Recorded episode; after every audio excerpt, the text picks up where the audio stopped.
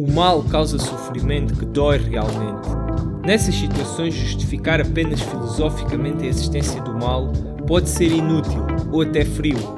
Qual a resposta que temos para quem está realmente em sofrimento? O meu nome é Henrique Guerreiro e bem-vindos ao Mal por Mal, a resposta de Deus, com o Ruben Chama, no Razoavelmente. Depois de termos abordado o problema do mal de uma perspectiva filosófica e argumentativa, hoje terminamos a série sobre o problema do mal uh, com a parte mais prática da questão. Uh, quando alguém está realmente a sofrer, a sentir na pele o sofrimento, argumentos filosóficos às vezes pouco adiantam. E portanto é preciso responder à parte emocional e à parte humana do sofrimento, porque a pessoa, quando está a sofrer, muitas vezes não está tão preocupada com a objeção lógica do mal moral ou do mal natural, mas sim como é que a pessoa pode lidar com aquele sofrimento que está a sentir. E no fundo, o cristianismo não nos oferece só uma resposta intelectual, que temos estado a, a explorar nos, nas últimas partes desta discussão, mas também uma resposta emocional e prática ao problema do mal. E nenhuma destas componentes, a parte intelectual e a parte emocional, que são componentes importantes, essenciais do ser humano, deve ser desprezada quando nós respondemos a um problema como o problema do mal. Por isso, hoje vamos ver como é que podemos responder, mas mais importante, como é que Jesus, como é que Deus respondeu e responde na prática à questão do problema do mal. Pensando aqui que nós já respondemos, e acho que sim, tu respondeste, e agora adicionei aqui este fator, à questão de que efetivamente o problema do mal não é, em termos eh, filosóficos, um argumento que vá conseguir ser ah, um argumento forte. Não é? Uh, Ou seja, nós conseguimos arranjar aqui resposta para o problema lógico, para o problema, digamos, probabilístico, que é este que tivemos a falar agora, e, e então podemos dizer muito bem, então nós estamos satisfeitos uh, com, com a resposta, não achamos que o mal mostre que Deus não existe, uh, mas há pessoas que neste momento, e se calhar algumas até estão a ouvir este podcast, uh, estão a sofrer, não é? Estão a sofrer de alguma maneira. Sim. E para elas, se calhar, esta história toda que nós tivemos a falar aqui, especialmente destas árvores, pegando agora neste exemplo cada destas árvores de eventos que se vão dividindo, não é? Eu saber que porque estou a passar por este grande sofrimento ou porque uma pessoa da minha família teve um grande sofrimento, isso vai de alguma forma indiretamente fazer com que daqui a 100 anos ou 50 nasça uma pessoa que vai ganhar uma guerra. Quer dizer, isso para mim não é, não é uma coisa que me interessa neste momento, porque eu estou preocupado é com o meu sofrimento.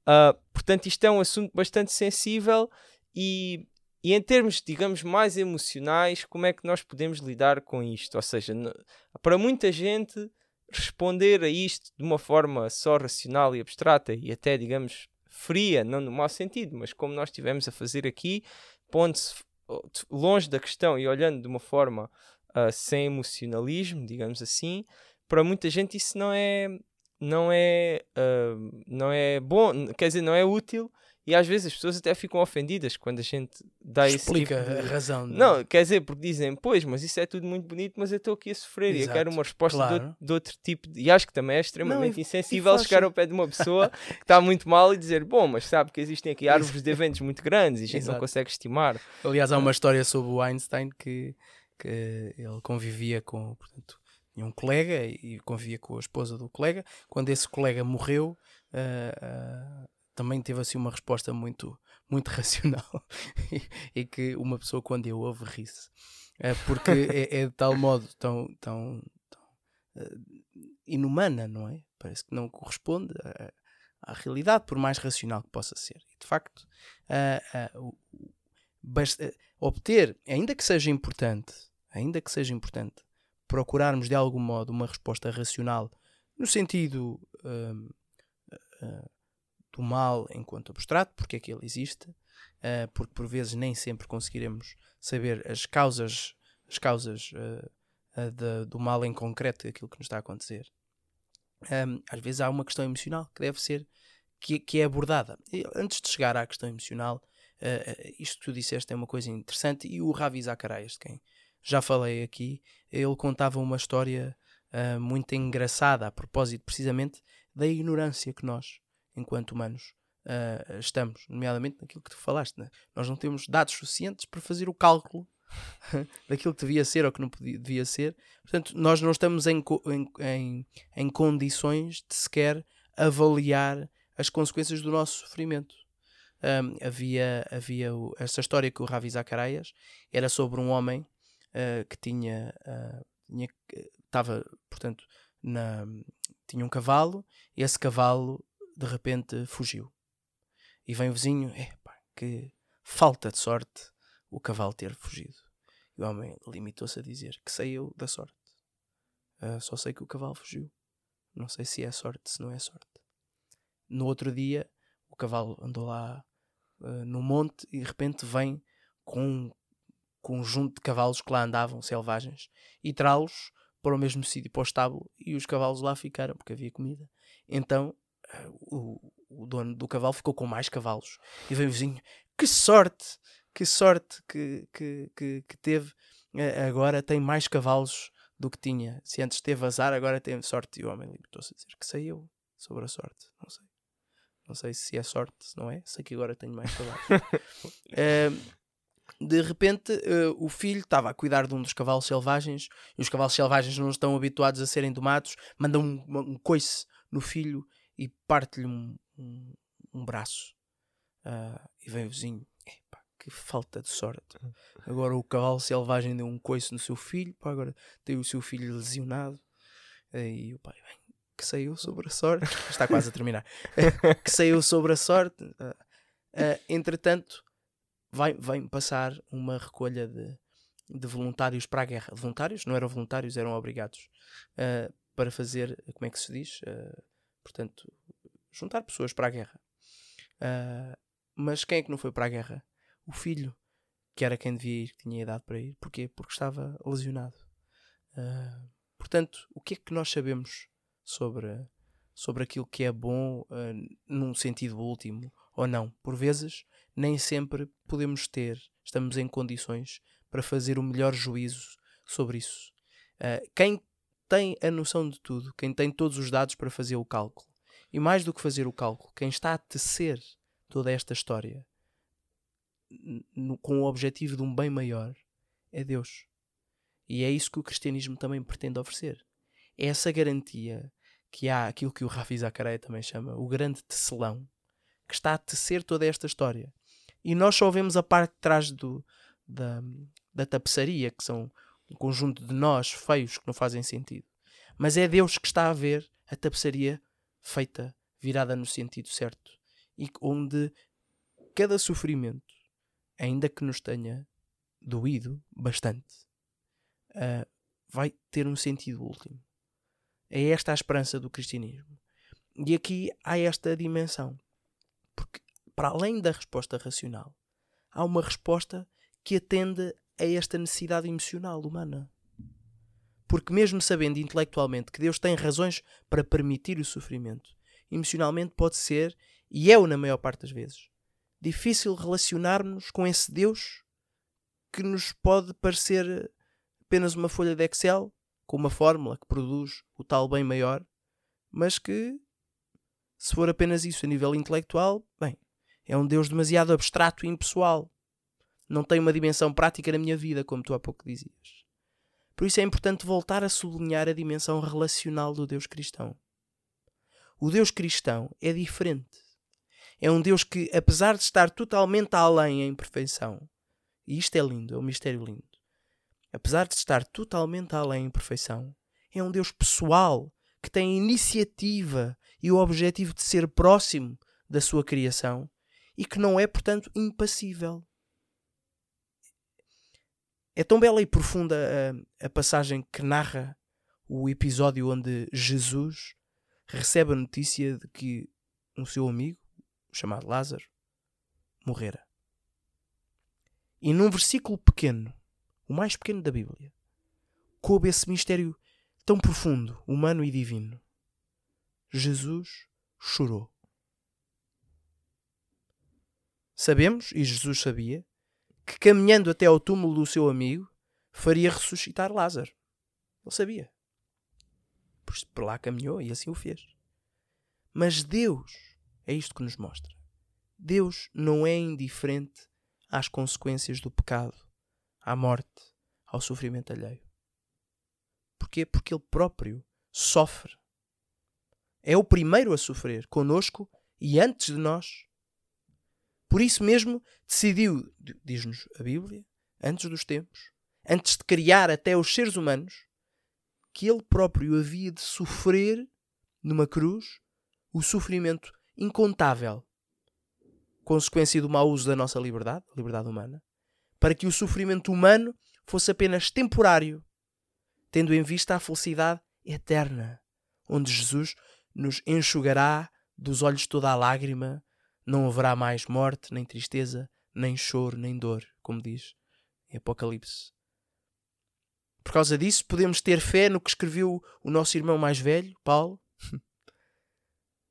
eh, na chamada Carta aos Romanos, que diz que os nossos sofrimentos de agora não têm comparação com a glória que depois havemos de ter. E é isto, e é isto que eu diria àquela pessoa que está a sofrer. Que Deus está a cuidar de tudo e que Deus se importa e que sofre connosco e nos dá a garantia de uma felicidade eterna. Bem, que forma fantástica de, de terminar. Uh, eu queria fazer só mais uma pequena pergunta, até tenho um bocado de. Quer dizer, sinto-me agora mal de fazer, porque isto que acabaste de ser é realmente fantástico. Uh, era só se rapidamente podias comparar isso, quer dizer, que é a resposta do cristianismo ao problema do mal uh, porque nós estamos aqui a, a, responder à objeção ao problema do mal no sentido como um argumento. Mas depois há a resposta no sentido de então e agora o que é que se faz em relação ao mal, que é um facto, né? Uh, e como é que tu compararias a resposta do cristianismo que foi acabaste, a que acabaste de, de explicar com a resposta de outras como, cosmovisões, como por exemplo o ateísmo, barra materialismo, ou por exemplo uh, outras religiões uh, que, que, existem uh, que também dão as suas respostas ao problema e num certo sentido, quer dizer, não é num certo sentido, é mesmo a resposta cristã é única, não é? Sim. Um, o, o ateísmo tem, antes de mais, uma grande dificuldade, no meu ver, uh, razão de algumas uh, discussões saudáveis que tive com alguns professores, inclusivamente, a propósito do existencialismo, que é o quê? Que é a definição, uh, explicar o mal e, e, o bem, necessariamente. Explicar o mal ontologicamente. O que é que é o mal? O mal existe. Se Deus não existe, o que é que, o que, é que define? Eh, propriamente, já tiveram um podcast sobre o problema do mal? Ou a, a, a moral?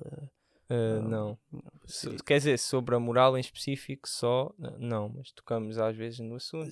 acredito que sim, é, é, é um, é um, um argumento bastante interessante uh, uh, que, que, que, vale a pena refletir sobre isso. Ou seja, mas qual é o fundamento para, para o último, para o bem e para o mal? E, e, e o ateísmo, eu acredito, tem essa dificuldade, não é? Porque, principalmente o ateísmo, que é aquele que tem maior expressão, o tipo, este tipo de ateísmo, que é o materialismo, não é? Um, porque há mais, mas, mas este em particular. Um, Portanto, se ele já tem dificuldades em explicar o mal, quanto mais oferecer uma solução. Aliás, Porque... há, quem, há, quem, há quem responda ao que nós tivemos aqui a fazer hoje, dizendo logo assim: bem, mas se tu acreditas que Deus não existe, tu nem sequer podes falar do problema do mal, porque como Exato. é que defines? O que é que é o mal? Exato. É. Uh, e no fundo, mas, mas isso é amplamente contraditório para o senso comum, porque intuitivo, sem pensar muito, nós sabemos que de algum modo o mal existe, não, não necessariamente eternamente, mas que pelo menos nós experimentamos sofrimento, não é? Uh, e os próprios existencialistas uh, assim o afirmavam. Estamos a falar de pessoas como o Sartre e o Camus, que uh, viveram precisamente numa altura do século XX, não é? Na altura exatamente a seguir. Tiveram muita da sua obra escrita exatamente a seguir a um grande terror que foi a Segunda Guerra Mundial, que ainda há pouco referimos. Portanto, um, curiosamente, eles não acreditando em Deus, defendiam causas como serem contra o suicídio, serem contra o antissemitismo, mas qual era a base última da sua, o seu fundamento para fazerem tais, defenderem tais, tais causas. É uma questão bastante relevante e, e que vale a pena reflexão. Portanto, para eles, hum, muitas vezes, nada oferece senão a esperança do nada. A esperança, porque esse nada é bastante injusto. Este é o problema. Porque nós acreditamos que há uma, uma redenção última. Mas este nada, até o nada, a esperança de se morrer e por não haver mais nada, é bastante injusto. Porque não vai haver qualquer julgamento daqueles que em vida fizeram sofrer outros. E que viveram alegres e que nunca se arrependeram. Nunca tiveram. Estamos a falar de pedófilos, eh, de crianças que nunca se defenderam, nunca se arrependeram, que nunca. Uh, genocidas. Uh, tanta, tanta gente, né? Tanta gente. Ainda agora se descobriu uh, aquele que terá sido até agora o maior serial killer nos Estados Unidos. Se, se essa pessoa não tem uma transformação, se não se arrepende, se eventualmente está presa, foi, foi julgada, mas imaginamos que ela nunca será presa, nunca seria presa, nunca, uh, nunca se descobriria e mais. Ela própria sentir-se feliz e alegre, viveria esta vida com o sentimento de alegria uh, e, e, de modo totalmente inimputável. É isto que o teísmo uh, oferece, que é esta injustiça do nada. Uh, não oferece nem um porquê do sofrimento, nem uma solução para o, para o sofrimento. Porque se por um lado não oferece justiça, uh, também não oferece uma razão para a esperança.